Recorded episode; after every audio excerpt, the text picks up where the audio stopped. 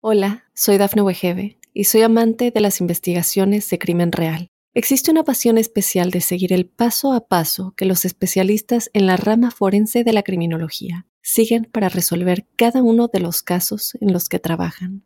Si tú, como yo, eres una de las personas que encuentran fascinante escuchar este tipo de investigaciones, te invito a escuchar el podcast Trazos Criminales con la experta en perfilación criminal, Laura Quiñones Orquiza en tu plataforma de audio favorita. Ha llegado el mes de julio con su magia y con su historia sobre todo. Máxime cuando tratamos de indagar en sus raíces con el fin de armonizar con lo que nos corresponde explorar. Uno simplemente dice Julio y ya cree que con eso tiene resuelto todo. Pero ese, esa palabra, ese vocablo tiene una historia. Uno siempre dice, ah, el emperador Julio César y hasta ahí llega la historia.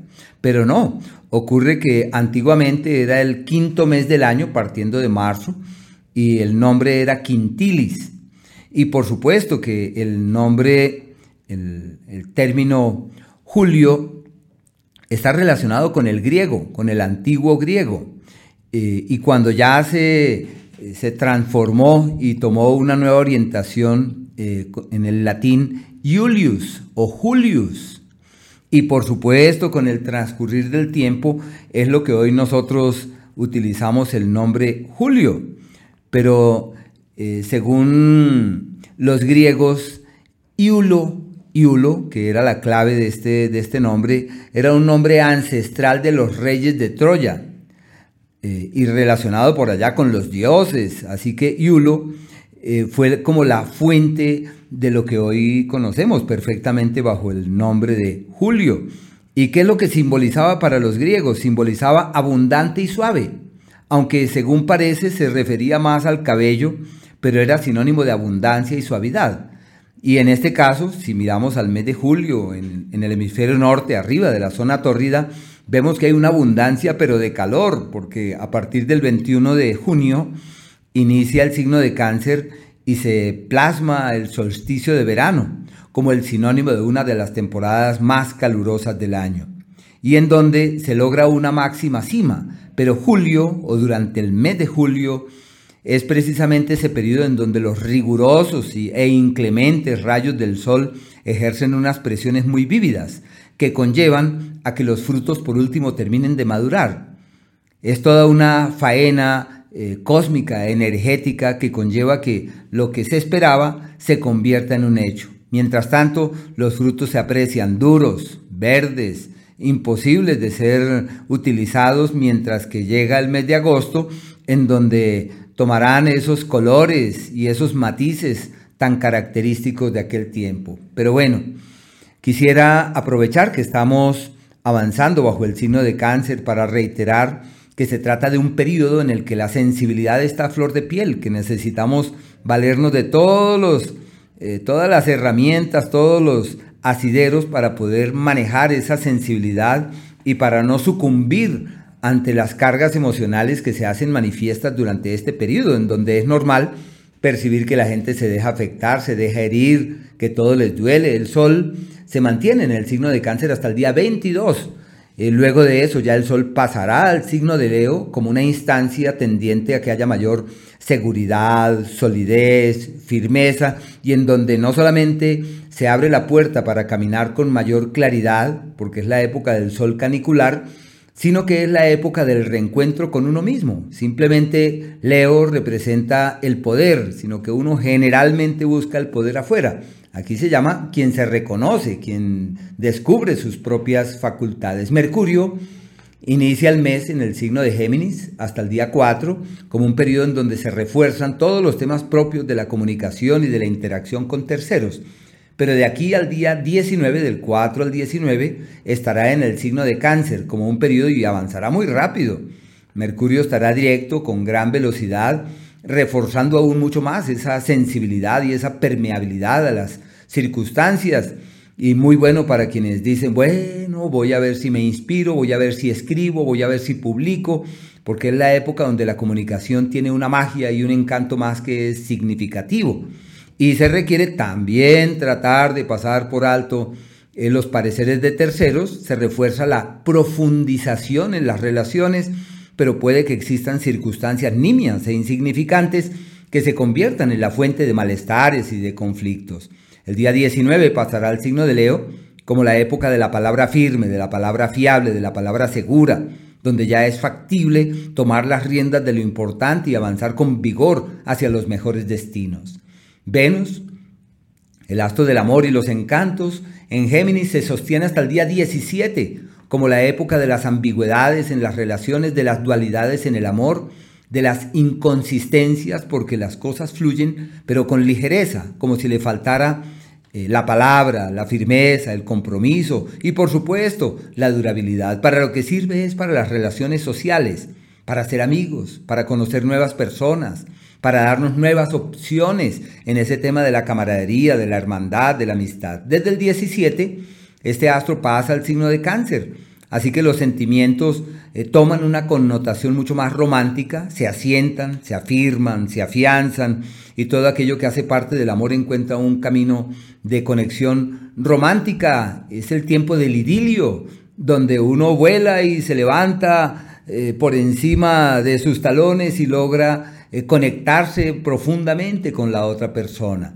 y se requiere aterrizar los acuerdos, darles firmeza, darles consistencia, para evitar que todo se quede allá, en el aire, como solamente proyectos y expectativas y sentimientos de momento. Marte, hasta el día 4, está en el signo de Aries, como una época de intensidades y de velocidades. Se necesita cuidado con la ira, la impaciencia, la impetuosidad.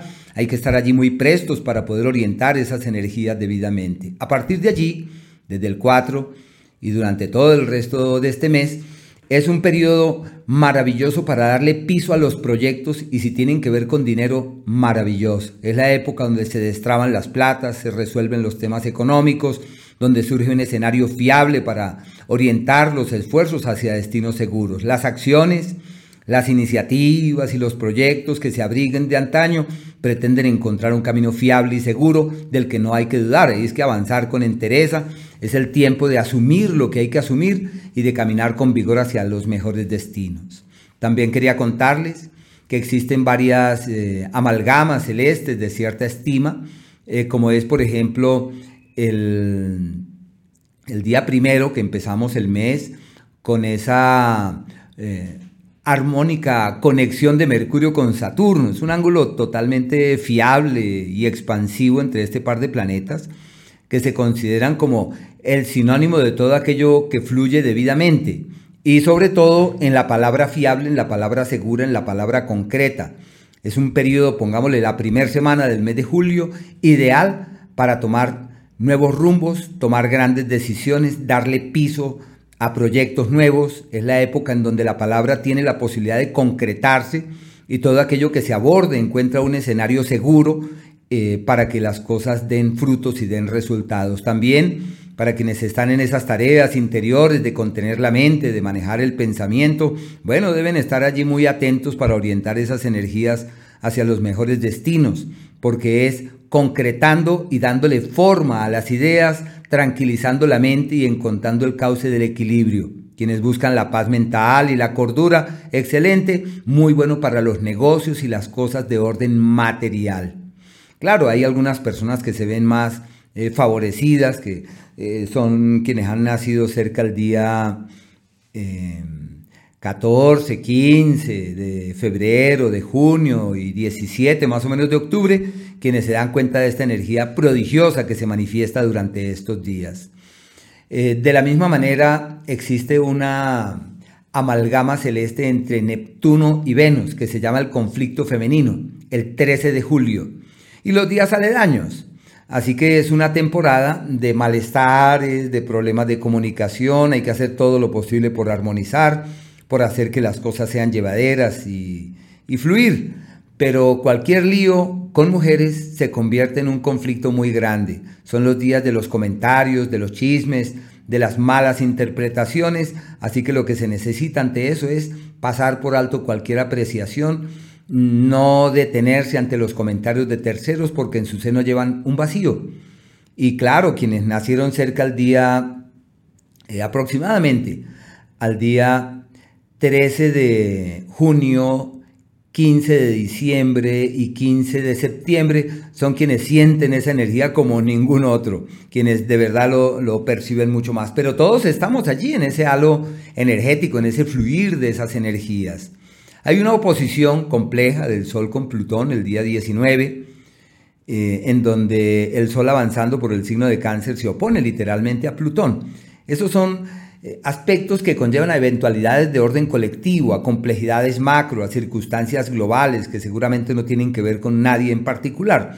Pero quienes han nacido cerca al día 17 de abril, al 19 de octubre y al 17 de julio, estarán en proceso de transición y de reorientar la vida, de redireccionar los esfuerzos, de encontrar nuevos cauces en aras de que las cosas puedan fluir de una mejor manera.